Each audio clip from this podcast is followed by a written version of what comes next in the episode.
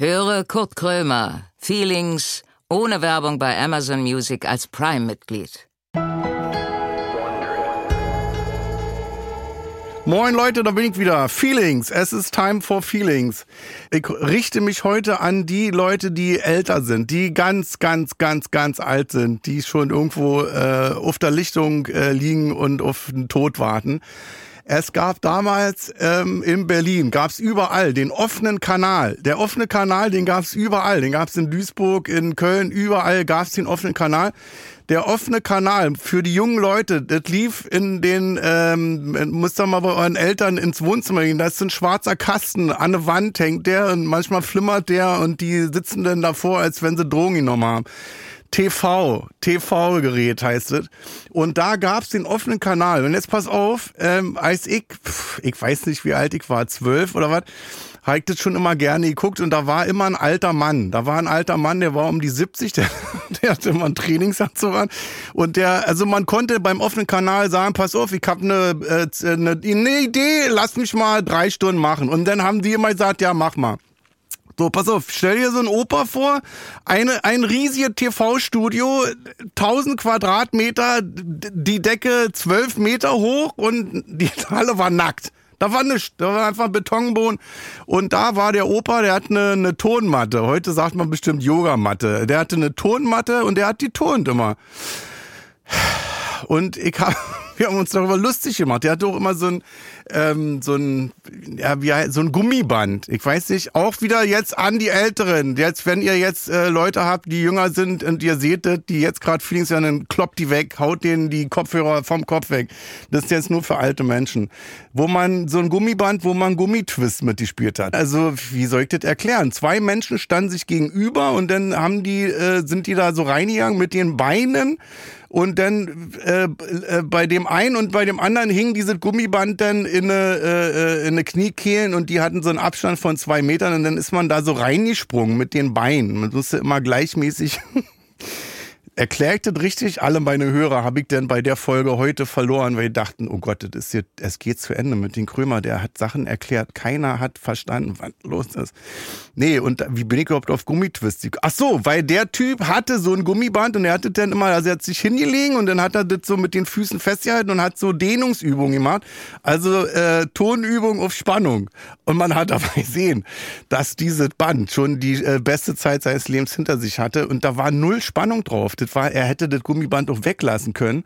Und jedenfalls, wie komme ich da drauf? Es ist wirklich, seid ja noch da. Es kann sein, dass ich mir das einfach jetzt nur noch alleine erkläre, was ich hier erzähle weil wirklich von ganz, ganz damals. Damals, das war ja die Zeit, wo wir Computerspiele gespielt haben, wie zum Beispiel Chicken Egg. Kennt ihr das noch? Das ist von Commodore 64. Also ganz kurz noch erklärt, dann geht's auch gleich los. Wollte ich nur noch sagen, das war so, man hatte eine Dataset gehabt, die musste man irgendwie an so ein Telefon ranschrauben und dann gab's so komische Geräusche und dann musste man das anderthalb Stunden lang hochladen. So.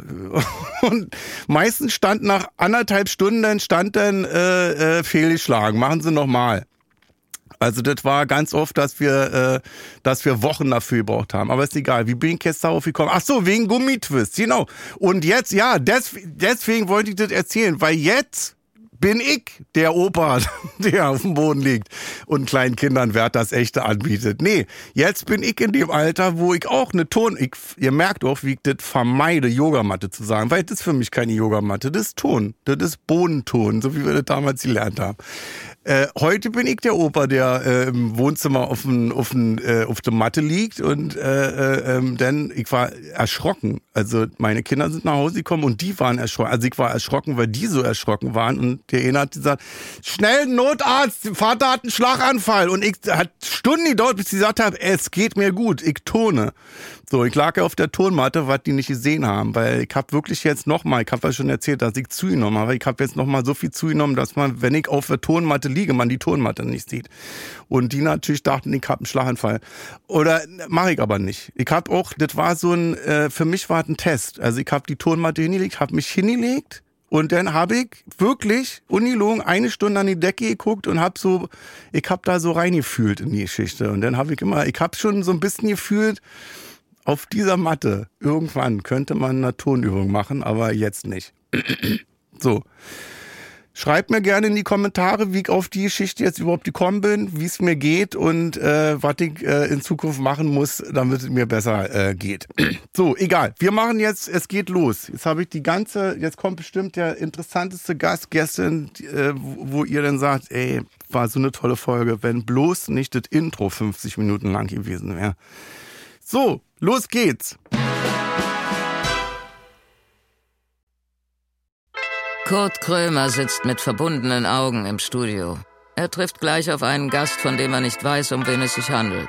Keine Vorbereitung, keine Vorgaben, kein gar nichts. Naja, äh, eigentlich alles wie immer. Und nun herzlich willkommen zu Kurt Krömer Feelings.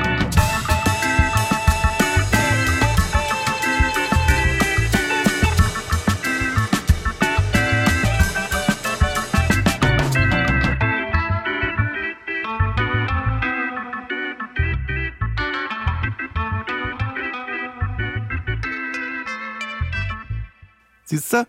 Intro ausspielen lassen, Gäste aussprechen lassen. Ich lerne ja dazu. Hallo! Hi, hi, hallo. Moin! Hallo, guten Tag. Du bist, ähm, ich heiße, ich, äh, genau, stell dich doch mal den Hörern und den Hörerinnen vor, damit die wissen, wer du bist. Hi, ich heiße Samira. Ich bin Samira El-Wasil. Ich arbeite Ah. als äh, Autorin und Publizistin und ich ich- kolumniere beim Spiegel und über Medien und ich schreibe Bücher und ich habe auch einen Podcast. Hab ich, äh, diese, ich hab, also ich wusste nicht, wer du bist. Ja, also ich, Ich hab aber von dir gehört. Das ist schon, schon mal gut. Samira ist, Wie schlecht war gerade deine Maske aufgesetzt? Sie war so ein bisschen, äh, ich fand das so kurz vor Wetten das und der Titanic-Redakteur, der die Der Buntstifte erkannt hat anhand der, der, der Far äh, nicht Farben, aber ist das nicht krass, dass bei Wetten das, es gab tausend Folgen und alles, was hängen bleibt, ist dieser Mann mit den falschen Stiften. Und äh, die Polyesteranzüge von Thomas Gottschalk, das stimmt. Du kommst aus Berlin oder was, wo bist du? Wo wohnst Also, du? ich also bin- jetzt nicht Straße und Hausnummer, sondern Stadt. Ich bin ein Münchner Kindl, ich bin in München geboren Ja? Und aufgewachsen, ja. Ach. Aber ich, also ich wirke nicht so, ne? Das Bajuwarische habe ich mir selbst Äh, ausgetrieben. Ja, jetzt keine Klischees oder so. Ich habe ja wirklich, als ich das erste Mal in München aufgetreten bin, dachte ich auch so, um Gottes Willen, die schlagen mich doch zusammen. Die Münchner, die hassen doch Berliner. Und dann bin ich da aufgetreten in der Lach und Schieß. Und du dachtest, die Menschen, die sich ein Ticket für deine Performance dort gekauft haben, würden dann danach irgendwie physische Gewalt gegen dich anwenden Äh, wollen? ja, also während des Programms, weißt du, dass die erst sagen, ach, geben wir dir mal eine Chance, aber er ist so schlecht, dass wir den jetzt zusammenschlagen. ah ja, okay. Ja, jedenfalls bin ich da gut untergekommen, weil das war so das Klischee. Ich dachte wirklich, okay, dann hast du da 100 Pelzträger äh, äh, zu sitzen und alle haben irgendwie äh, Sekt in der Hand und nach dem Auftritt geht's dann geschlossen ins P1. So und dann habe ich erstmal gelernt, nee, das ist ein ganz ekelhaftes, also bestehendes Klischee besti gibt's bestimmt so, aber ich habe München dann kennengelernt und dachte, nee, ihr seid eigentlich ganz gut, wenn du an der richtigen Ecke rausgelassen wirst. Das stimmt. Es So wie in Berlin eigentlich auch. Also ich kann dich jetzt mit einem Auto irgendwo hinfahren, einen Bezirk, wo du sagst, oh Gott, wie scheiße ist diese Stadt. Ja, aber das ist ja das Ding bei allen Metropolen, weißt du, oder mm, Orten, wo sehr heterogen Menschen zusammenkommen, dass das einfach wirklich, wirklich, wirklich von Tageszeit abhängig ist vom Ort, wo du unterkommst oder wo du auftrittst oder Ja. wo du bist und mit welchen Menschen du zu tun hast. Aber ich mochte den Gedanken gerade, dass du gesagt hast, die hätten dich dann in der Mitte bestraft dafür, dass dein Programm so schlecht ist, äh, mit physischer Gewalt, weil das passt natürlich zu Law and Order in Bayern. Also Ja. das ist, ja, ja, Ding, also ich will Also jetzt die- nicht sagen, dass das das jetzt, jetzt nicht äh, ganz weit weg äh, das äh. Phantasialand ist und äh, man hat ja nur Spaß. Ich glaube, dass es da auch äh, ähm, kranke Leute gibt. So. Apropos Heiterkeit, ich habe ein Ich kleines hab's schon gesehen, aber ich wollte nicht so. Äh, ähm, Mr. Roach? Nein! Das ist der, äh, das ist, äh, also ich habe ein kleines, ein kleines, ich, ist die Betonung liegt jetzt nicht auf klein, klein kann ja auch gut sein. Ähm, äh, äh, Mr. Rogers, ein kleines Paketchen äh, und das ist nämlich mein Lieblingsfilm mit äh, Tom Hanks. Tom Hanks und schon zack sind wir wieder bei Wetten das. Er Es musste doch bei Wetten das weiß, mit äh, Markus Lanz, der das ja viel besser moderiert hat als Thomas Gottschalk. demütigende Äh, Mütze tragen. Ja, wo man heute, glaube ich, noch im Ausland drüber spricht, wo Tom Hanks noch sagt, ich bin Deutschland so dankbar dafür, für diese tollen Bilder. Und ähm, was ist das? Ist das diese Stadt? Nee, ähm, mach, mach's mal gerne auf. Ja. Ähm, es ist eine kleine Figur von ihm und ich finde total. Willst du das kurz erklären, wer der Rogers war? Ja, ist ein ganz hervorragender Film mit Tom Hanks. Es ist auch einer meiner Lieblingsfilme und das ist auch der Grund, äh, warum ich diese Figur äh, mitgebracht habe. Nein, es ist eine Figur von Rogers. Und er spricht. Du kannst unten draufdrücken und dann sagt er nämlich total schöne Sachen. Mr. Rogers, ähm, Fred Rogers ist ein Moderator, ähm, ein amerikanischer Moderator, der eine ganz fantastische Kindersendung konzipiert hat in den 60er Jahren.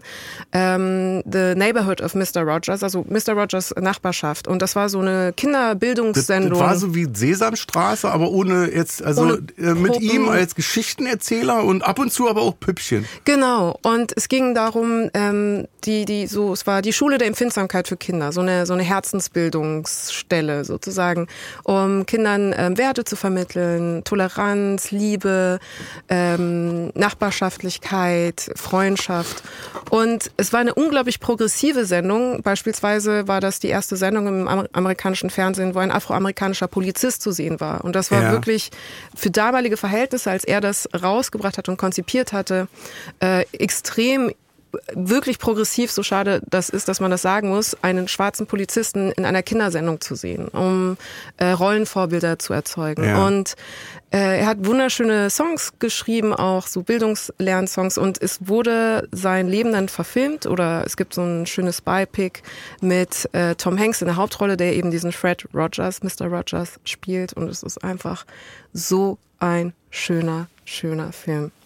Hast du den Mr. Rogers, wo, wat, wie, wa, warum äh, bist du darauf gekommen? Woher kennst du den? Ich dachte, ich kenne den nur. Ähm, Bei jedem, den ich davon erzählt habe, geiler Film mit Tom Hanks hier, Mr. Rogers, kannte keiner. Ich, erstens schaue ich unfassbar viele Filme. Ich bin ein extrem cinephiler Mensch, weil ich einfach sehr gerne äh, Medien konsumiere. Ich bin wirklich entweder im Internet oder im Kino. Das sind so meine beiden Hauptaufenthaltsorte. Und das Zweite ist, ähm, er war auch wichtig für die amerikanische Fernsehgeschichte und äh, seine Arbeit war auch wichtig für die deutsche Fernsehgeschichte. Also weil seine Arbeit auch Einflüsse genommen hat auf die Art, wie deutsches Fernsehen dann umgesetzt worden ist. Also das klassische Bildungsfernsehen oder Kinderfernsehen hat ja so bestimmte Regeln ne? oder was möchte man damit erreichen? Äh, was sollen Kinder lernen, wenn sie das sehen? Und das hat eins zu eins immer unser, auch unser deutsches Fernsehen beeinflusst und ich Und interessiere mich einfach den sehr. äh. Telekolleg im WDR. Das ist genau so. Mama, Das war die Mama. Umsetzung von Mr. Rogers. Kann ich Mr. Rogers haben? Wir haben Mr. Rogers daheim. Mr. Rogers daheim, Doppelpunkt, Telekolleg. Telekolleg war. Immer wenn ich Schule geschwänzt habe, habe ich den Fernsehen geguckt, aber Telekolleg, muss ich sagen, habe ich immer weiter gezappt. Wir hatten nur drei Programme, aber da ich gesagt, Was hast du denn gerne geschaut, außer ähm, Wetten das? wir haben eigentlich, hab ich wetten das, äh, bis, zum Scheid bis zur Scheidung meiner Eltern äh, das nicht geguckt. Also mein Vater fand den nicht gut. Der fand diese ganze Unterhaltungstralala-Fernsehen äh, von Peter Alexander und Hitparade, Dieter Thomas Heck, Ja. äh, fand der scheiße. Warum? Also auch wenn ich jetzt Leute äh, höre, die immer sagen, wir haben uns denn, wir waren dann baden am Samstag und mit nassen Haaren haben wir dann die Hitparade uns angeguckt. Ja. Äh, bei uns war das nicht. Nee, der fand das scheiße. Also Schlager halt. Der hat jetzt keinen Schlager gehört. Aber fand er der das- fand so deutsche Unterhaltung, glaube ich, fand er nicht gut. Okay, das verstehe ich, Das Argument. Das verstehe ich. Ist ja auch so. Hast du mal Disco geguckt mit, äh, äh, mit Ilja Richter? Das Nee. war also eine Disco-Sendung für, ich glaube, in Anführungszeichen junge Leute in den 70ern. Und das war grottenscheiße. Aber was hat er stattdessen dann gerne gesehen? Oder gab es da nichts im deutschen Fernsehen? Mein Vater hat immer so toxisch maskuline äh, Sachen geguckt wie Charles Bronson oder so, irgendwelche Western, Actionfilme äh, und so, halt Horrorfilme. Äh, als ich mich hab scheiden lassen von meinem Vater, äh, als ich meine Eltern haben scheiden lassen, äh, bin ich dann zu meiner Mutter gezogen und dann habe ich nachgeholt.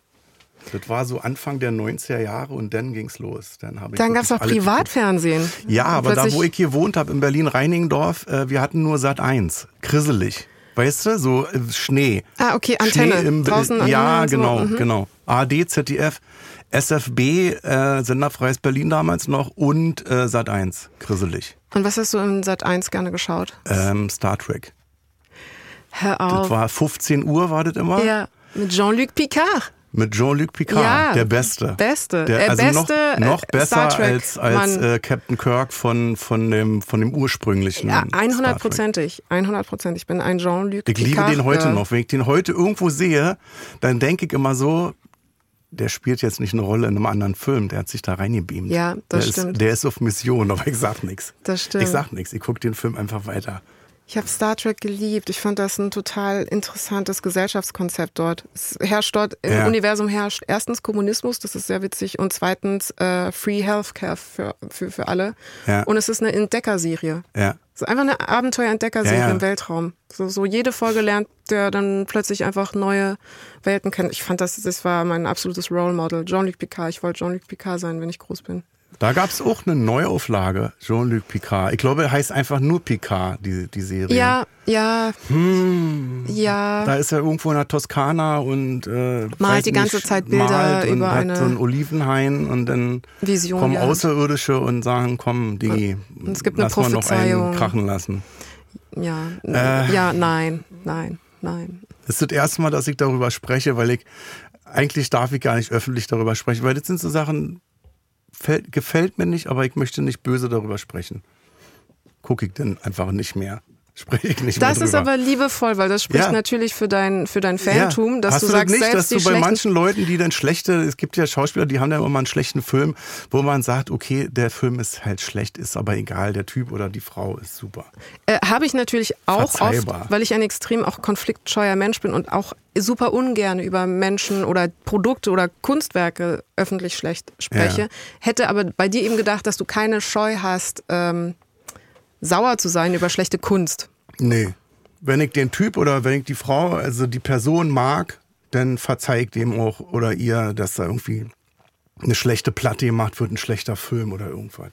Bis soweit Weil ich magst bin ja selber Künstler und weiß, dass ja nicht alles Gold ist, was ich anfasse. Was würdest du sagen, ist deine radikalste Entscheidung gewesen im Künstlerischen?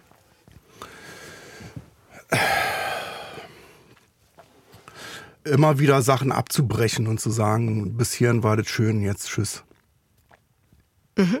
Also nicht auf Sicherheit zu gehen. Ich werde jetzt übrigens nicht synchronisiert. Das ist jetzt kein anderer, der das Studio hier betreten hat. Ich habe irgendwie einen Frosch im Hals.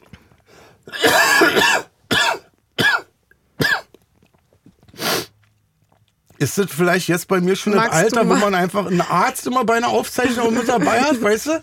Man kann ja auch, man sieht ja auch, wenn ich jetzt hier, man sieht es ja nicht, wenn ich in, äh, Infusion, eine Invasion, wollte ich gerade sagen, eine Infusion kriege. So, wo machen wir jetzt weiter? Ähm, es gibt äh, Schnitt!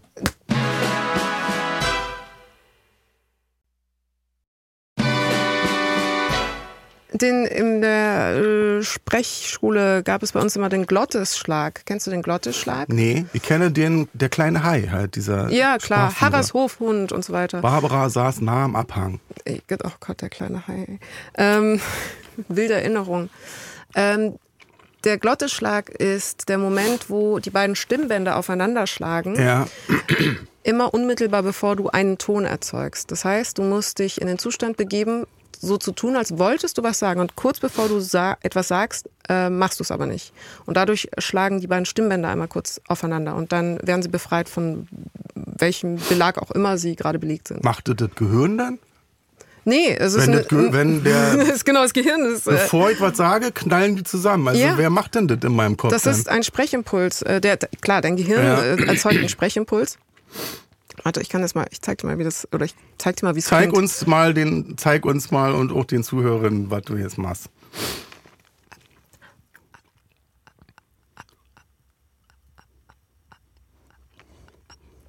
Dieses, dieses kleine ich hab Geräusch. gehört. Ja, das War ist, das die Stimmbänder? das sind die Stimmbänder, die einmal zusammenschlagen und dann kommt noch ein bisschen Luft, weil ich nicht gut bin darin, das zu isolieren. Aber Woher weißt du sowas? Das hatte ich in der Sprecherziehung. Ich, war, ich hatte, ich habe eine Schauspielausbildung gemacht in Ja, äh? München, in der München Filmakademie, einer sehr, sehr schönen Schauspielschule dort. Das habe ich gemacht, nachdem ich äh, fünf Jahre Kommunikationswissenschaft dort studiert habe. Und dann war die Frage danach, ich war fertig, ich habe dann Master gemacht, ähm, ob ich jetzt irgendwie ein Volontariat mache irgendwo bei den öffentlich-rechtlichen oder ob ich nicht noch drei Jahre Schauspielerei lerne. Will lieber drei Jahre Schauspielerei Ja, noch war. Wo wärst du da zum Bayerischen Rundfunk, ne? Bei euch denn? ZDF, ähm, äh, Mona Lisa war so eine Ach Option. Gott. Und- Mona Lisa hat meine Mutter mal geguckt mit, ähm, Ich frag mich nicht. weiß ich nicht mehr. Mona Lisa. nee, nee, nee, nee. Das war mal sonntags, sonntags 18 Uhr. So. Ja. Ja, es war, es war auf jeden Fall eine Option und damals gar nicht mal so eine unspannende Option, weil eine Option. Und Ja. dann bin ich aber trotzdem in die Schauspielschule gegangen, was natürlich die beste Entscheidung meines Lebens im Nachhinein war. Und das Schöne war aber auch vor allem, meine Eltern haben dann gesagt, nachdem ich mich abgekämpft habe im akademischen Raum, meine Masterarbeit geschrieben habe und versucht habe, was, äh, so einen, so einen richtigen, so etwas Richtiges zu studieren, um Was Anständiges. Was Bodenständiges. ja, bin ich zu meinen Ein Eltern. Jodeldiplom. Hast du ein Jodeldiplom auch? Da hast du auch was Eigenständiges. Ich, hab, ich, ich, war, ich hatte fast mal ein Jodeldiplom bekommen, aber ähm, das hat dann meine Mutter bekommen. Aber das ist eine andere Geschichte. Aber äh, ich habe dann meinen Eltern das gesagt und habe gesagt, es tut mir leid, ich mache das Volontariat nicht, ich mache jetzt diese drei Jahre Schauspielausbildung. Und meine Eltern, die waren so erleichtert. Die haben Ja? gesagt, Kind, endlich machst du was Richtiges.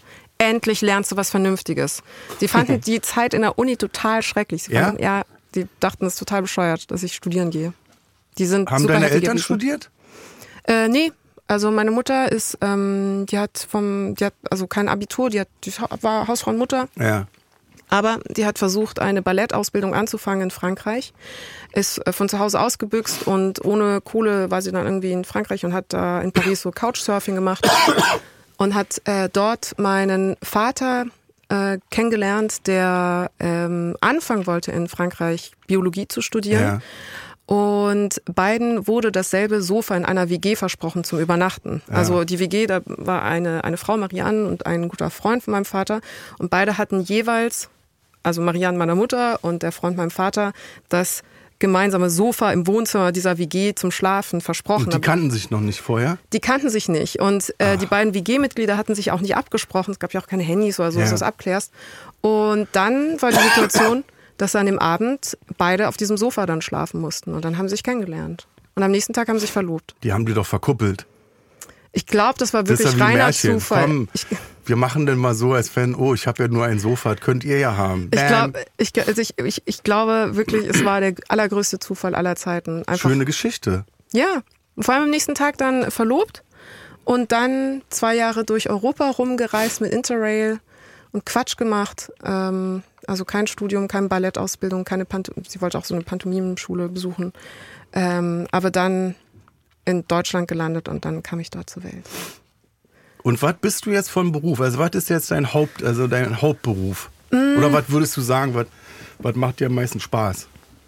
Also ich bin ins Schreiben ja reingerutscht. Ich habe ja früher als Ghostwriterin auch gearbeitet und habe aber auch gedreht oder gespielt und das war beides total super, weil auch einfach ähm, zum Beispiel politische Bühnen sehr ähnlich sind wie Theaterbühnen, wie Auftritts- und Showbühnen. Das, das nimmt sich nicht Das so. ist der gleiche Ablauf, ne? Ist, Ist es, ist es Text tatsächlich. einstudieren und dann setze ich Präsentieren. mich bei Maischberger hin und hau die Sätze raus, die ich gelernt habe. Exakt, wirklich. Es ist genau so. Also es geht um Timing und Kommunikation und Körpersprache und Stimme und ähm, ja, richtige Zäsuren setzen und um deine Informationen irgendwie übermittelt zu kriegen. Und dann habe ich irgendwie mit dem Kolumnieren angefangen und ich war eben bei Übermedien und oder bin immer noch bei Übermedien und beim Spiegel und Negemeyer. ja, lieben Gruß an Stefan an dieser Stelle. Ähm, Wo ihr, was, äh, lasst uns mal kurz über Medien erklären. Ihr deckt quasi äh, Dinge auf, die in den Medien passieren. Genau, es ist ein Medienkritikportal und es werden einfach immer Fehler oder ähm, Fehlverarbeitungen abgebildet, die in jeder Form von Medium stattfinden. Also ob es jetzt nicht gut recherchiert ist oder das Wording nicht gut ist, die Headlines seltsam. Und das ähm, machen ähm, Boris Rosenkranz und Stefan Niggemeier ganz hervorragend bei Übermedien. Und da habe ich eben eine Kolumne und darf ein bisschen auch was manchmal sagen zu deutschen Medien. Und parallel dazu die Spiegelkolumne und parallel dazu das äh, Schreiben eines Buchs namens Erzählende Affen, was irgendwie gekauft wurde. Also so gut verkauft wurde. ja, also hat, also es ist noch in der Spiegelliste jetzt seit über, über einem Jahr oder so, aber Ja, das ist ja dann mal Das ein ist doch mal- Erfolg, kann man doch- ja mal das ist doch mal ein gutes sagen. Zeichen, Kann man ja. ja mal auch sagen, dass das sehr gut verkauft worden ist. war ist auf jeden Fall ja und ähm, genau und deswegen sagen jetzt die meisten, wenn sie mich vorstellen, sie ist Autorin und Kolumnistin, obwohl Ja. ich das immer ein bisschen weird finde, weil es nicht meine professionelle Identität irgendwie so richtig Mhm. einfängt. Aber was sagst du denn? Sagst du, du sagst ja bin? nicht, ja, du sagst ja nicht, dass du Podcaster bist. Nö, ich bin Komiker. Aber Beim empfindest du Arzt, wenn ich beim Arzt bin, den ich noch nicht kenne, schreibe ich Schauspieler. Ja. Fragt er dann auch, wo kann man sie sehen? Nee, nee, eigentlich nicht. Nein? Also Okay. jetzt ist ja so, dass wenn ich zu Ärzten gehe, dann wissen die schon, wer ich bin. Okay. So. Aber früher habe ich dann immer Schauspieler reingeschrieben. Warum schreibst du nicht Clown? Clown. Ich glaube, in der Zeit, in der wir jetzt leben, versteht man das Wort Clown nicht mehr. Also wenn ich jetzt äh, zu jemandem auf der Straße gehe und sage, in fünf Minuten kommt hier ein Clown vorbei, Ja. dann denkt jeder an Ron Cully und äh, rote Nase und äh, rote Haare, weiß, also an, an It eigentlich, Ja, an den. Monster-Clown. Äh, und Clowns, also meine Definition von Clown ist zum Beispiel, ich weiß nicht, kennst du Django Edwards? Ja, klar. Das ist ein, Ja, Clown. das ist ein Clown. Oder Ja. Leo Bassi zum Ja, Beispiel, klar, der ja. aussieht wie ein Sparkassenangestellter aus der Uckermark und der dann komplett eskaliert auf der Bühne. Also das ist für mich, das sind dann Clowns. Und ich glaube, wenn ich zehn Leuten sage, ich bin ein Clown, denken neun an den, an den, an den Typen. Äh, Ronald McDonald Clown. ja. Nee, so klar. Also ich glaube, vielleicht müssen wir in Deutschland den Begriff des Clowns nochmal neu etablieren, definieren. So Andy Kaufmann. Helge Schneider Andy Kauf, Kaufmann ist auch. ist ein moderner Clown. Ist auch. Aber wenn ich zum Beispiel bei Helge, Ja. wenn einer jetzt ein Journalist, Journalistin schreibt, er ist ein Musikclown, Ja. dann bin ich beleidigt, Ja. wenn sie er das schreibt. Verstehe. So. Weil, weißt du? Ja, also klar. ich würde sagen, der ist ein, äh, das ist ein einmaliger Musikclown. Aber ich weiß denn schon, wenn ich das irgendwo lese, dass du die Definition davon nicht kennst. Du weißt nicht, was das heißt. Ja, es ist halt krass negativ er, ist ein, konnotiert. er ist ein Clown. Er Er ist ein moderner Clown, klar. Aber Clowns sind für mich diejenigen, die, also eigentlich kann man es noch weiterführen, Anarchisten. Es sind Ja. eigentlich die wahren Anarchisten. Die sagen, ich gehe jetzt hier auf die Bühne, ich ziehe mein Ding ab, ohne äh, dass ich vorher bestimme, in welche Richtung das geht. Andy Kaufmann, der sagte, ich weiß nicht, war die Bibel, der sagte, ich lese jetzt die Bibel vor. Und dann haben alle laut gelacht. Und irgendwann war der bei Seite 832 und dann waren da noch drei Leute im Saal, die dann auch gegangen sind und dann hat er die Bibel zugeschlagen. Also er hat dann einfach aus der Bibel vorgelesen. an der Vier Stelle, Stunden. Jim Carrey ist auch Und ein alle haben Clown. auf die Pointe gewartet. Es gab keine. Und dann gab es wieder eine Ja. Seite und noch eine Seite. Nee, aber Andy Kaufmann einmalig. Also würde sofort heute wieder die Frage gestellt werden, darf man sowas denn heute überhaupt noch machen? Hm. Darf man heute denn noch Anarchie irgendwie vertreiben? Ich, also, okay, zwei Ebenen. Also die darf man heutzutage noch Frage, finde ich aber total müßig. Dass du hast Ich finde es scheiße, weil Weil die, die Frage ist eher, will man? ja und, und wer macht's? Ja, also eben. wenn ich jetzt äh, ein bitterböser Mensch bin, äh, klar, und werd dann gefragt, willst du mal machen, was du willst, dann wäre ich der falsche Kandidat. So. Ich finde auch, es kommt immer so ein bisschen aus einer fast so so einem nostalgischen Lamento darüber, dass früher irgendwie Grenzen anders waren oder dass man früher mehr Anarchie leisten konnte. Und gleichzeitig haben wir aber eine Wirklichkeit, in der Menschen, die dann anarchis, anarchistisch sind oder die zum Beispiel Klimakleber, ja, die den ganzen Verkehr aufhalten, indem sie sich buchstäblich auf den Boden kleben, Ja. so dermaßen antagonisiert werden. Man könnte sagen, nein, das ist auch eine Form von Anarchie, die sie da betreiben, indem sie das ganze Ver Verkehrssystem einmal lahmlegen. Ähm, so eine radikale Störung unseres Alltags, um uns auf etwas aufmerksam zu machen. Und das wird gleichzeitig so negativ geframed und ähm, als seien sie wirklich die, die Hauptantagonisten gerade unserer Wirklichkeit.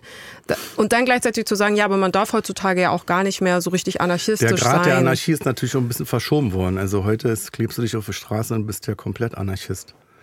Äh, früher hätte das jetzt keine juckt. Dann wäre man halt nach links gefahren und nach rechts.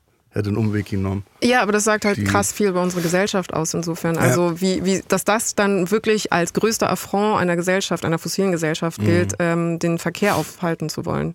Weil ich so, glaube, du hast dass- recht, weil früher Dass man heute also viel besser anarchistisch arbeiten kann als äh, früher. Weil es heute äh, äh, mehr, mehr Grenzen gibt oder die, die, ähm, ja, die Schwelle zum, zur, zur Aufregung, die ist schneller erreicht. Ja, ja, ja, da, Wenn ich jetzt ein Stand-up mache auf der Bühne und sage, äh, ähm, ich habe jetzt so eine Gruppe, die leite ich an, wie man sich festklebt auf Autobahnen. Meine Kinder habe ich da auch angemeldet. Ähm, dann ist das ein Reizthema.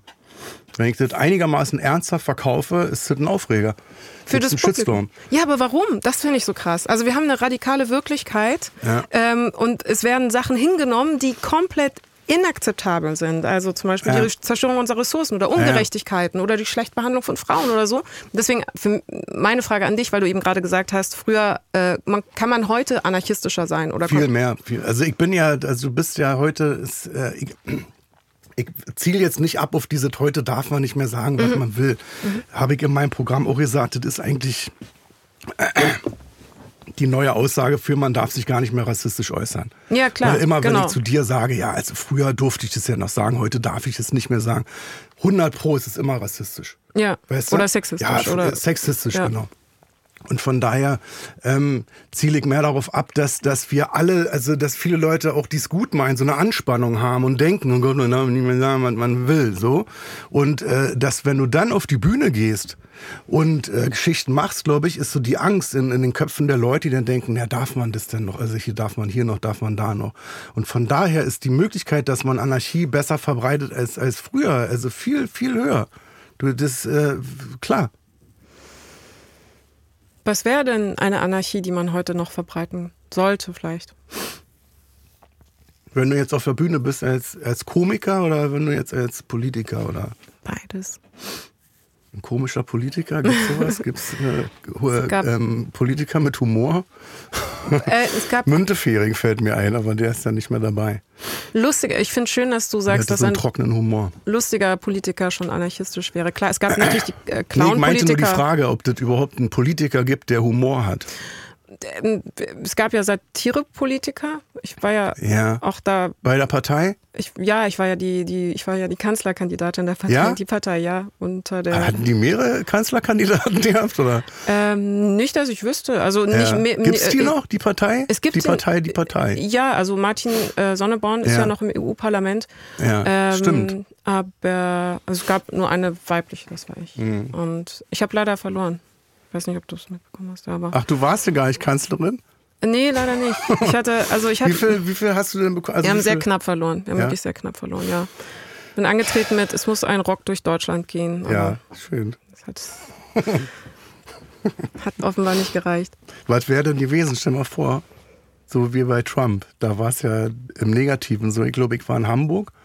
Äh, die Wahl war am vollen Laufen irgendwie. Äh, ich bin in schlafen gegangen in Hamburg mit dem Gedanken, Trump, der wird's natürlich nicht. Und am nächsten Tag stehe ich auf und der ist es gewesen.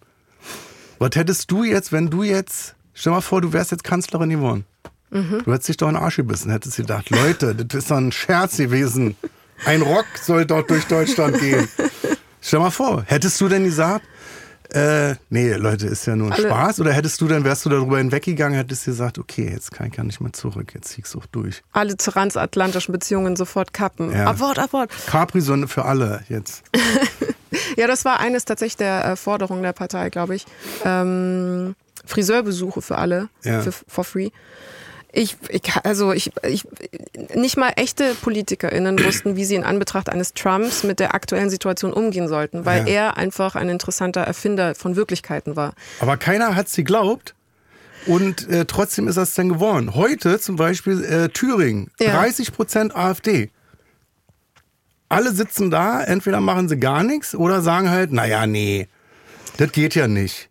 Hast du nicht auch das Gefühl, dass es da auch irgendwann Peng macht und dieser Trump-Effekt einsetzt? Ich glaube, man darf auch, ähm, wenn jemand dir seine Pläne verrät und so offen kommuniziert, dann darf man dem auch glauben. Man Ja. darf Autokraten glauben, was sie äh, sagen, wenn sie für sich ähm, sprechen oder wenn sie über ihre Pläne ähm, reden. Man darf Populisten glauben, wenn sie populistische Aussagen machen. Und ich glaube, da sind wir noch so ein bisschen weit von entfernt, dass wir immer noch sagen, nee, er hat es anders gemeint, da war ein Subtext, ähm, Mhm. er wurde falsch verstanden, er ist natürlich so und so, er würde das nie machen. Und dann macht er es doch. Und dann sind alle überrascht. Mhm. Höcke, der jetzt vor Gericht steht wieder, weil er einen SS-Spruch. Höcke ist ein perfektes Beispiel dafür. Es ist jemand, der eins zu eins Zitate, äh, einfach nationalsozialistische ähm, Zitate benutzt für seine politischen Reden. Der, ich nehme mal an, tagelang an diesen Reden sitzt und guckt, äh, wie verstecke ich das jetzt so, äh, dass ich verklagt werde, dass ich nur abgemahnt werde, äh, das, was großer Aufschrei ist und oder nicht.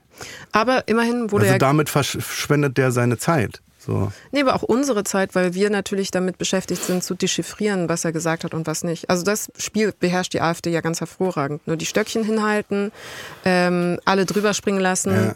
und dann zurückziehen und sagen, das haben natürlich alle falsch verstanden, das Mhm. wurde falsch kontextualisiert. Und ich glaube, wir sind immer noch in dem Modus des hermeneutischen Wohlwollens. Also wir versuchen dann Was auch, heißt das? dass wir ähm, in der Analyse, in der Betrachtung dessen, was Leute sagen, erstmal auch eher von einer okayen Deutung der Dinge um, äh, ausgehen, wenn es beispielsweise PolitikerInnen sagen. Äh, und erst im zweiten Schritt sagen, das hat er nicht gesagt, doch, das hat er gesagt. Und dann in die Kritik gehen. Aber das ist kein guter Umgang mit ähm, extremistischen Positionen in der Politik. Ähm, erstmal davon auszugehen, dass es vielleicht anders gemeint sein könnte. Und das meine ich mit, man kann ruhig glauben, was Ja, gesagt worden ja, ist. Man ja. will es oft nicht glauben, aber man kann oder sollte es ruhig glauben. Und sich dann dazu verhalten. Weil was man dann zwischenzeitlich macht, das ist so ein bisschen wie äh, Schrödingers Fratze der Realität, dass eine Aussage getätigt worden ist. Sagen wir mal, Trump sagt, ähm, ähm, an einem Tag, er wird eine Mauer bauen äh, gegen die Mexikaner. Äh, und an einem anderen Tag sagt er, nein, das wird er natürlich nicht machen, weil es wäre schlecht für die Wirtschaft, weil man braucht die ganzen mexikanischen Arbeitskräfte.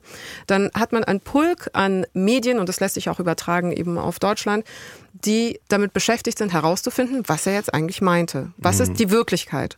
Und das ist ja die Aufgabe von eigentlich Berichterstattenden. Naja, aufstacheln. Also Nicht auf äh, äh, die Meinst du, dass er wirklich äh, die, da, also wollte, dass er eine Mauer bauen wollte oder dass er nicht einfach populistisch gesagt hat, wir ziehen das Ding jetzt hier und dann klatschen hier äh, die Leute wieder und morgen haben sie es wieder vergessen und natürlich werde ich diese Mauer nicht bauen. Ja, klar, na, es Also- geht rein um Populismus, natürlich. Also es ist nicht mal relevant, ob er macht oder äh, ob er es macht oder Mhm. nicht, sondern die Wirkung entsteht einfach durch das gesprochene Wort, das die Energien der Menschen bündelt, die damit beschäftigt sind, das Mhm. zu dechiff- dechiffrieren. So, und das ist das Grundproblem, glaube ich, bei so einem journalistischen Arbeiten im Allgemeinen in Bezug auf Autokraten, Extremisten, Populisten. Ähm, Im Journalismus wurde so lange vermittelt, du musst sagen, äh, du musst Bericht erstatten, du bist Chronik der Wirklichkeit und der, der aktuellen Gegenwart. Ja, du gibst das das, heißt, wieder, was passiert ist. Genau. Und du fügst keine eigene Meinung dazu. Du sagst, der, ist, der hat es gesagt, weil er doof ist, sondern du bist neutral. Exakt, genau. Und das führte eine lange Zeit zu He said, She said Journalismus. Also er hat Folgendes gesagt, sie hat Folgendes gesagt, ähm, wir, wir bewerten das nicht. Und das ist total ähm, problematisch, weil das ein bisschen die Arbeit des Journalisten, des Berichterstattenden ad absurdum führt, weil das hatte Jay Rosen, mal so ein Medienwissenschaftler, sehr schön formuliert. Äh, wenn ein Politiker sagt, es regnet draußen, und eine Politikerin sagt, nein, es regnet nicht draußen, dann ist es die Aufgabe des Journalisten, zum Fenster zu gehen, rauszuschauen und zu schauen, ob es regnet oder nicht. Und das zu berichten. Nicht zu sagen, was die PolitikerInnen gesagt haben. Aber wir haben nach wie vor diesen Modus von, naja, wir bilden es ab und dann dechiffrieren wir und dann analysieren wir und dann gehen wir in die Textexegese. Und äh, bei Putin ebenso am Anfang, ähm, als äh, zu Beginn äh, seines Krieges gegen die Ukraine, war dann auch so, ja, mm, er hat jetzt so eine historische Rede gehalten, aber im Grunde genommen seine Bezüge sind auch nochmal andere und vielleicht kann man das auch so oder so kontextualisieren und präsentieren. Und Das führt dann bei mir dazu, wenn ich die Zeitung lese, ja, von dem Journalisten, der Journalistin, die das geschrieben hat, dass ich mir dann wiederum meine Meinung sage und dann auch sage, ja, ist alles nicht so schlimm. ja. Exakt. so ist es doch, Exakt. oder? So funktioniert auch False Balancing, äh, Balancing, Verzeihung Ja. zum Beispiel. Ähm, sagen wir mal, du hast etwas, es, also über Klimakrise gibt es ja einen wissenschaftlichen Konsens. So. Mhm. Das ist so, das, also das ist so eins von den Dingen, auf die man sich gesamtgesellschaftlich einigen kann. Außer die Wissenschaftler von der AfD, die haben da andere Erkenntnisse. Die haben andere Erkenntnisse. Und wenn man dann so jemanden einlädt, um einfach mal das Meinungsspektrum abzubilden, um zu sagen, ja, das ist auch eine Meinung, wir haben sie dargestellt, wir canceln keine Meinungen, dann erzeugst du aber bei ähm, einem Publikum, was das einfach so wahrnimmt und sieht und liest und rezipiert, den Eindruck, dass diese Meinung genauso valide ist und genauso ein Gewicht hat im Diskurs, in der Debatte, wie halt die tatsächlich konsensualen ähm, äh, Meinungen. Und das ist so ein bisschen um es drastischer zu vermitteln, wir haben uns darauf geeinigt, oder wir wissen, die Erde ist rund. So, Und es gibt irgendwie 0,001 Prozent Menschen auf der Welt, die sind Flat Earther und die denken, die Erde ist flach. Und du würdest ja zu einer ökologischen Diskussion, äh, du hast dann einen NASA-Astronauten und dann einen Wissenschaftler von der NASA und die sagen, die Erde ist rund, dann würdest du ja nie einen Flat Earther einladen, nur um das gesamte Meinungsspektrum abgebildet zu haben. Aber so verhält es sich manchmal eben noch äh, in Bezug auf Klima, aber auch manchmal in Bezug auf ähm, Rechtsextremismus. Also so geht's mir persönlich, wenn ich denke, äh, wir haben hier einen demokratischen Konsens, wir haben eine äh, freie, liberale Gesellschaft, die verteidigt werden muss und trotzdem werden dann Leute von der AfD eingeladen und die werden so behandelt, als seien die genauso valide Gesprächspartner im politischen Diskurs. Aber weil man denen jetzt andere. nicht Paroli bietet oder hast du, kannst du dich oder hast du die Sendung gesehen mit Markus Lanz, wo dieser Wissenschaftler, ich, ich weiß nicht, was er für eine Position hat in der AfD, AfD Ja. Brandenburg, äh, der dann gesagt hat, Klimawandel ist, das ist alles eine Einbildung. So, jetzt äh, habe ich dazu geguckt Mhm. und äh, selbst wenn ich von Politik keine Ahnung haben würde, dann hätte mein Gefühl mir doch gesagt, der Typ spinnt doch. Und dann wünsche ich mir doch jemand, der dann sagt, sag mal, du spinnst doch. Das hat ja Markus dann- Lanz auch gemacht und äh, getan. Also er hat Ja. ihn versucht zu demontieren und ich finde, Aber es hat die nicht Ambition, funktioniert, aber ich oder? finde, weil es hat weil nicht wenn ich jetzt, wenn ja. du mich jetzt, äh, ich habe jetzt irgendwie Scheiße gebaut und du sprichst mich jetzt hier drauf an und ich sage immer, äh, ja, Mhm. Leugnest ist, alles. Äh, Oder ist nicht naja, schlimm, also ja. ich, kann- nee, da ist jetzt, das stimmt ja gar nicht. Dann Du redest eine Stunde mit mir und ich eine Stunde wende ich mich hier rum und mache ein neues Thema auf und du kriegst mich nicht. Ist es denn trotzdem gut, dass du mich eingeladen hast oder dass, dass der Typ von der AfD eingeladen worden ist? Weil ich frage mich immer, laden wir die jetzt ein oder laden wir die nicht ein? genau, Und wenn wir sie einladen, wissen wir, dass da äh, ein dreckiges Spiel gespielt wird. So.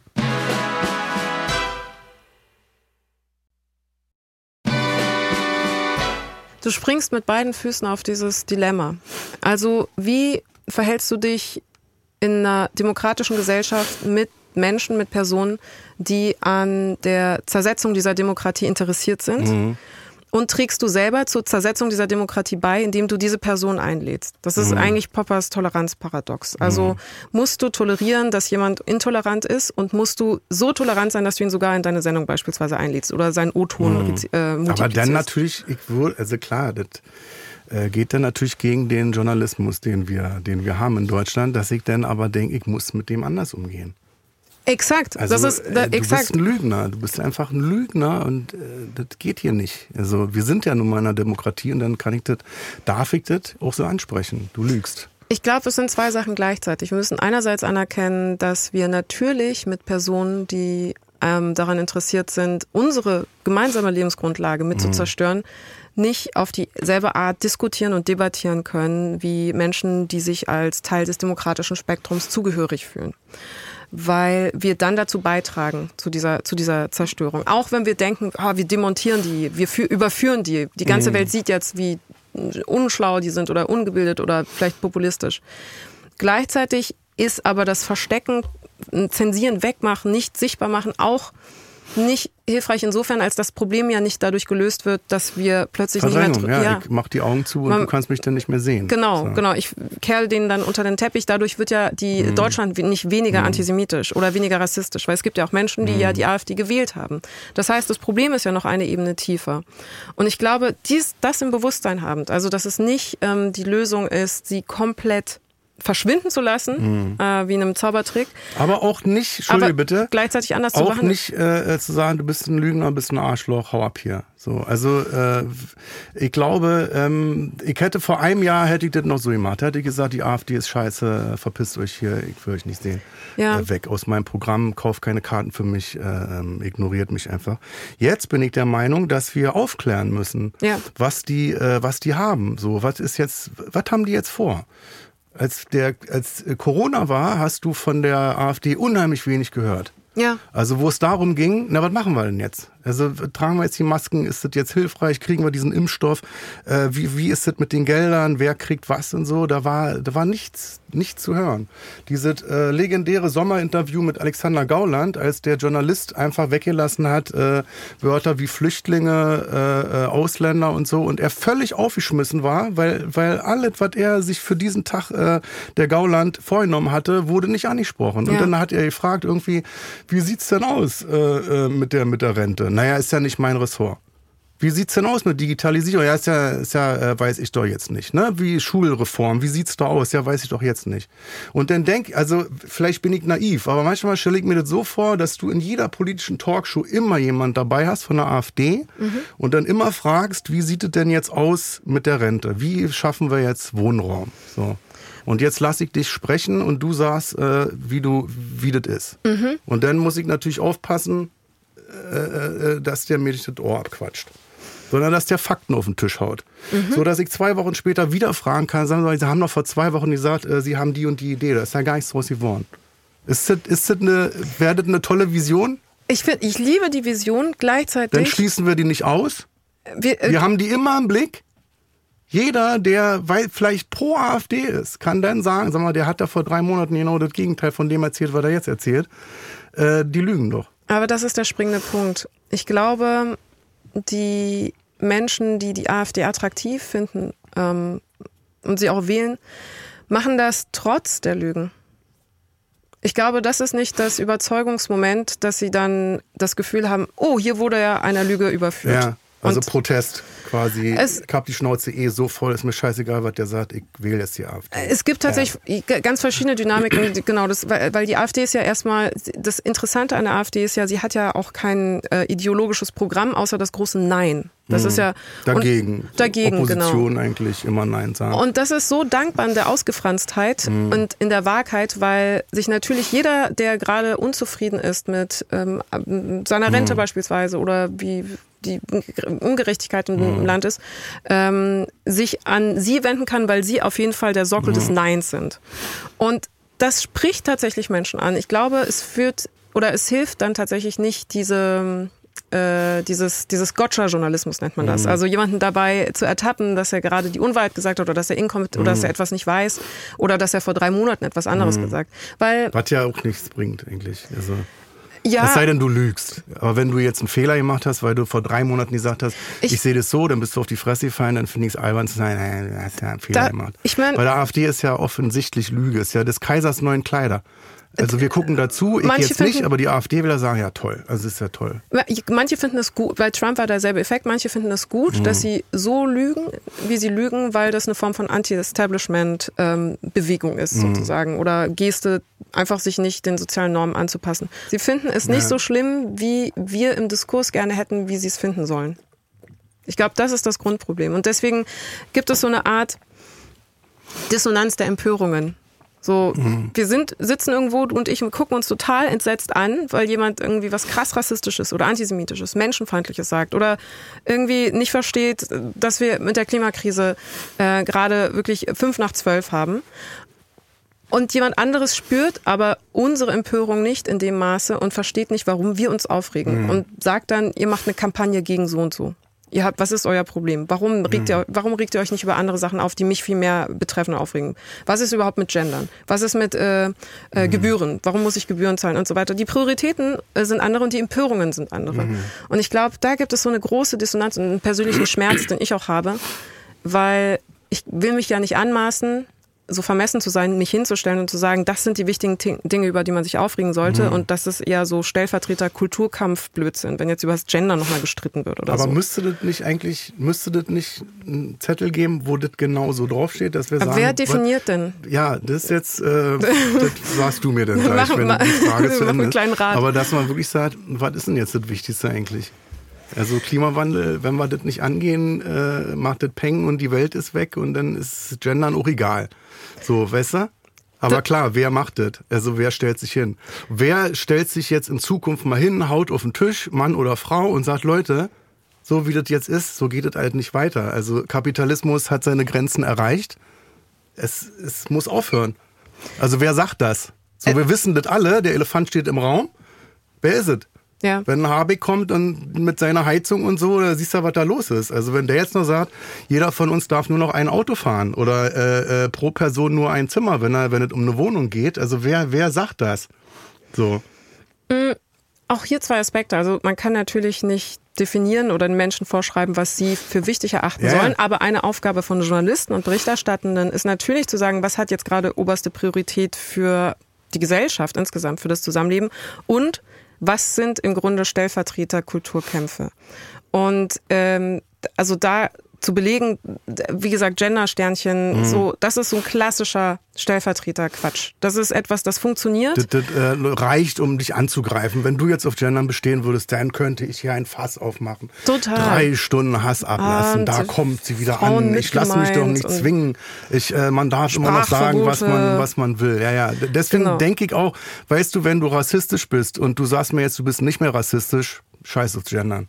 Dann gender dafür nicht, weißt du? Also da, das ist so auf meiner Liste, wo ich sage, es ist wichtig, aber verzeih dir, äh, weiß ich nicht, wenn du dein braunes Hemd ausziehst. Das Interessante ist, es ist ja Konservativen und Liberalen wichtiger als äh, Leuten, die einfach vor sich hin gendern. Das ja. ist ja das Interessante ja. wirklich an diesem Stellvertreterkampf. Ja. Und ich glaube, das ist das grundsätzliche Problem mit den ähm, gesamtgesellschaftlichen Themen, die uns eigentlich ja alle viel mehr triggern sollten und aufregen sollten.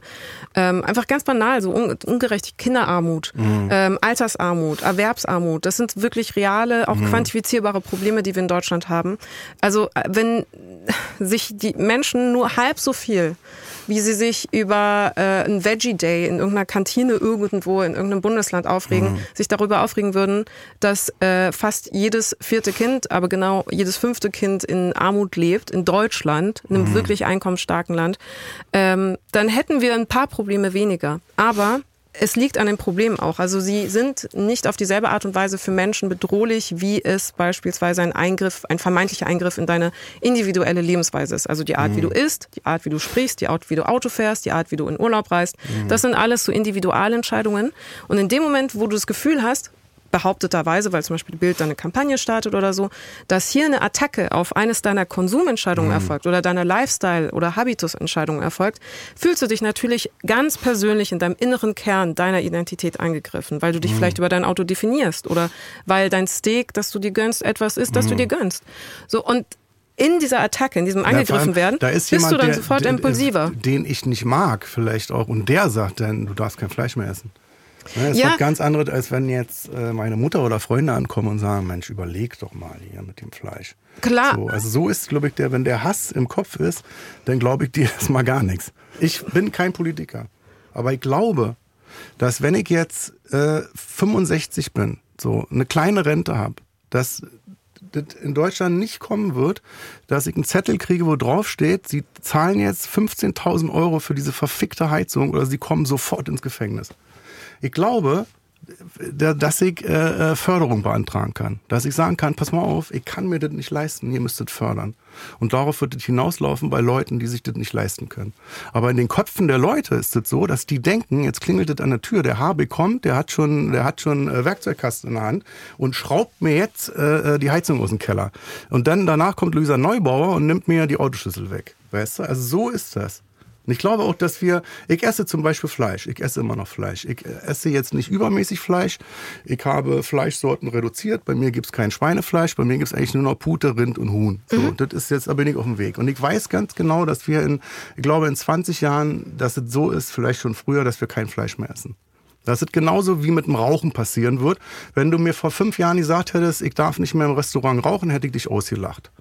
So, und dann kam das Rauchverbot. Und mhm. was habe ich denn gemacht? Bin ich denn ins Restaurant und habe rumgebrüllt und habe den Kellner verprügelt? Oder habe ich nicht einfach gesagt, okay, das ist ja ein Gesetz jetzt. Das ist jetzt das ist ja für alle gleich. Also ich gehe jetzt halt raus und rauche dann da. Und das hat auch funktioniert. So. Das ist ja auch beim Sicherheitsgurt so gewesen. Also als der verpflichtend wurde, was es für Aufstände gab ja. in den, ich glaube, 60er oder 70er Jahren, wurde ja. gesagt, Sicherheitsgurt da war das bestimmt auch mit freier Meinung. Ja, und ich kann ja machen, was ich will. Ich lasse mir doch jetzt in Auto. meinem Auto nicht vorschreiben, wie ich äh, ja. nicht zu sterben habe. Ja, ja, ich was, sterbe, was, wie ich will. Ja, ich bestimme halt immer noch. Ja, dann fliege ich durch die Scheibe, ist doch immer ein gutes Recht.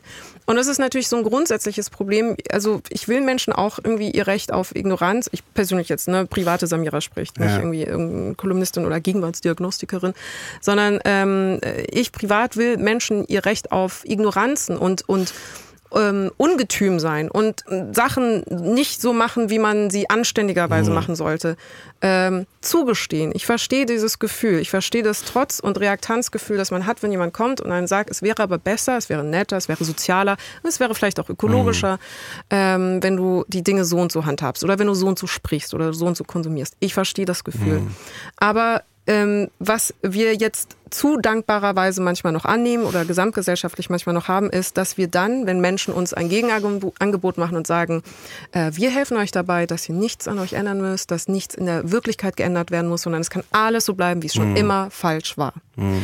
dass wir das zu dankbar annehmen. Mhm. Und da erwarte ich dann bei aller Verteidigung von dem, dem Recht eines jeden Menschen, sein Leben irgendwie so zu gestalten, dass es ihm auch, ihn auch glücklich macht und ihn auch mhm. erfüllt, dass wir über diese, ähm, diese verführerischen Erzählungen, politischen Erzählungen und manchmal auch journalistischen Erzählungen, die behaupten, es kann für immer alles so bleiben, wie es ist. Es wird sich nie etwas ändern. Nie, nie, nie. Dass wir darüber hinwegkommen und dass wir uns da weiterbilden oder weiterentwickeln. Weil das ist einfach eine Lüge. Das ist Quatsch. Das ist so Kinderdenken. Das ist so, ich will nicht mich ändern müssen. Ich will nicht, dass die Wirklichkeit sich ändert. Und deswegen höre ich lieber auf die Menschen, die behaupten, wir kriegen das früher, war alles besser, auf jeden Fall wieder hin. Das die, ist Quatsch. Die Erde ist eine Scheibe und am Ende ist ein Geländer, damit man nicht runterfällt. Ja, das ist So. ein schönes Bild. Mann. Das Denken braucht ja auch Geländer, Hannah Arendt. Wunderbar, jetzt noch ein Zitat zum Schluss. Nee, ich wollte gerade sagen, jetzt sind wir richtig, also richtig in Fahrt kommen wir beiden. Wer kümmert sich jetzt um die Probleme? Die Journalistin oder der Schmuddelkomiker? Merkst du, wie ich abschieben möchte? Ich, ich, ich verstehe, aber du bist ja Künstler. Du bist ja Künstler. Ja, Künstler Kunst hat natürlich eine Riesenverantwortung. Ich, ich weiß manchmal nicht, ob ich das übertreibe oder ob ich dann einfach die Kunst machen soll. Ich, ich sag, äh, was ich jetzt schon seit einem Jahr sage, ich mache mit meiner Kunst weiter. Aber äh, wenn ihr zuhört, wenn ihr mir dabei zuguckt, möchte ich euch nicht helfen beim Verdrängen. ja. Weißt du, was ich meine? Ja. So, aber trotzdem noch 90 Prozent Kunst, Humor, Anarchie, äh, Kafkaeske Geschichten, äh, so äh, albern sein, Slapstick, aber zu 10 Prozent immer klar machen, das ist jetzt nicht, das ist jetzt gar keine Helene Fischer Platte, die ihr euch hier gerade aufgelegt habt, sondern da ist doch immer noch ein bisschen die Sicht von mir mit dabei, weil ich in der gleichen Welt lebe wie ihr auch. Ich bin ja kein Fabelwesen. ja, es Weißt gibt du? auch. Und dann denke ich manchmal, muss ich die Grenze jetzt verschieben? Muss ich 50 Prozent kritisch werden oder nicht? Dann denke ich immer wirklich, das ist dann so deine Aufgabe. Also jetzt nicht deine alleine, sondern mit deinen KollegInnen, äh, ähm, sich darum zu kümmern. So. Ähm, es, ich glaube, es darf einen großen Ernst in der Komik geben. Und ich glaube, das ist auch das Dilemma oder der Kampf, den aktuelle Clowns, moderne Clowns gerade haben. Ja. Gibt's die, also wo hast du das eigentlich her? Diese, äh, warum bist du jetzt der einzige Mensch auf der Erde, der mich jetzt endlich mal versteht? Nach 25 Jahren. Weil ich habe damals immer gesagt, ich bin Neoclown. Neoclown. Das erste äh, 20, Wie schön. das erste Interview vor 20 Jahren war das nämlich, war, die Probleme war ja schon da. Diese, ach so, und dann gehen sie zu Roncalli und dann machen sie dann mit als Clown? Als Weißclown oder als dummer August? Oh Gott. Und ich so, nee, ich bin Neoclown. Bin und dann habe ich irgendwann damit aufgehört, habe gesagt, komm Leute, wenn du das jetzt nicht kapierst, dann, dann bin ich halt ein Komiker. Aber ich, will, ich bin wirklich dav- da, davon überzeugt, wir müssen den Begriff des Clowns in Deutschland reappropriieren, weil es kann nicht sein, dass wir in einer Gesellschaft leben, in der deutschen Wirklichkeit, Ja. in der das Wort Clown negativ konnotiert ist. Clowns sind wirklich wichtige Künstler von jeder darstellenden Bühnenkunst. Das finde ich total schrecklich, dass man immer noch denkt, Ronald mit Donald und It. Geht nicht. Weißt du, wo ich bei, äh, bei JournalistInnen, äh, wenn die Kritiken über mich schreiben, immer weiß, dass die über 50 sind? Der Bühnenclown Kurt Krömer hat wieder zugeschlagen. Äh, nee, das, ähm, wenn so Sachen kommen wie schräg, Mhm. er ist wieder schräg gekleidet gewesen. Ulknudel, Mhm. bei Ulknudel würde ich ja sagen über 60. Ja, Schreibst du sowas noch, wenn du über Komiker schreibst, was du reinschreibst? Die Ulknudel Kurt Krömer gastierte in Ingolstadt. Ich, Da weiß ich, mei- meinst du gar nicht böse, aber du bist halt über 60. ja, es gibt so, ja, es gibt so ein Der. Blödelbade, Helge Schneider, da können die Kind fahren in die Redaktion und alle klein, kurz und klein schlagen. Blödelbade ist richtig. Blödelbade ist, böse, ich glaube, ja. das, was du meinst mit Clown. So, Ja. wenn man es negativ ja, meint. Blödelbade. Ich habe so ein paar super deutsche Begrifflichkeiten und Ausdrücke, die ich immer benutze oder die ich früher benutzt habe, um Menschen davon zu überzeugen, dass ich harmlos bin, dass ich keine Ja. Gefahr für sie bin, wenn ich den Eindruck habe, dass sie ein bisschen befremdet sind von meinem Aussehen oder mich nicht so richtig zuordnen können. Und eines, ähm, und das sind so, Ulknudel war tatsächlich eines der Begriffe. Hast du selber schon mal geschrieben? Habe ich äh, nicht geschrieben, Teufel. aber benutzt. Mein Gott. Äh, Nein, aber benutzt, benutzt, wenn ich dann beispielsweise im Taxi bin und es ist ein älterer Herr Ja. vorne und der ist dann so, ah, Sie sprechen aber gut Deutsch, dann benutze ich so Worte wie Ulknudel, damit der weiß, okay, sie Ja. tut mir nichts. Sie wird mich jetzt nicht entführen oder so. Muss Äh, man zu dem Taxifahrer sagen, sie sind aber eine Kesse Sumse auch. Eine Kesse Sumse. Das wow, ist das, auch das, das ist der richtig gleiche schön. Sport. Das sind das gleiche, ähm, die gleichen Wörter. Bei mir war es dann noch äh, meinen Otto Karl drunter setzen. Das habe ich auch immer als Ausdruck benutzt. Weil da wussten die Otto. Karl oder Hans Otto? Ich kenne das mit Otto Karl, also etwas Ja? unterschreiben, ja. Gib mal deinen Heinz Otto oder was? Weiß ich nicht mehr, aber klar, ja, ja. Und ähm, die Formulierung, ja, das tut Not. Ja, dafür nicht. Dafür nicht, ja. Samira, dafür nicht. Dafür nicht. Das, das, war, das war immer mein Shield, das war immer Ja. mein weißes Taschentuch, das ich Und damit, verbal mit den Wörtern habe. warst du dir denn in Deutschland sicher, dass Da- keiner irgendwie was sagt? Bei den äh, bei den milden befremdeten mild befremdeten Ja, Menschen ja. dann waren die dann dachten die aha die spricht unsere Sprache sie sie tut mir nichts Ich aber es war nur früher so das war so in einem Schutz Schutzmechan ansozialisierten Schutzmechanismus wenn man die ganze Zeit ein Vergangenheit. bisschen da ja, war noch fremd einiges keck. Da hat man noch kecker, da war es keckere richtig Gedanken Knorke, da war es einfach Dufte. Dufte, Dufte alte Welt. Das ist mir zu dufte, sagt äh, Stuttgart Barre immer, wenn irgendwas, also wenn irgendwas zu gut läuft, wo man merkt, jetzt werde ich gemocht von den falschen Leuten. So, das läuft Das- jetzt zu dufte, lasst es sein. Ich Mach will was auch- anderes, das ist jetzt zu dufte. Ich wurde auch mal coole Socke genannt. Das war Coole Socke ist aber auch kurz vor alles galant am Strand. Du Kesse Sumse, weißt du? Also, so, ey. ganz schön keck. Ich fand das gut. Ja, ich fand's auch schön. Ich danke dir. Samira El-Wazil heute bei Feelings. Danke dir. Danke Komm dir. gerne wieder. Immer. So, das war's jetzt hier für Feelings. Wir gehen jetzt rüber zu Feelings Deluxe, exklusiv bei Amazon Music. Tschö.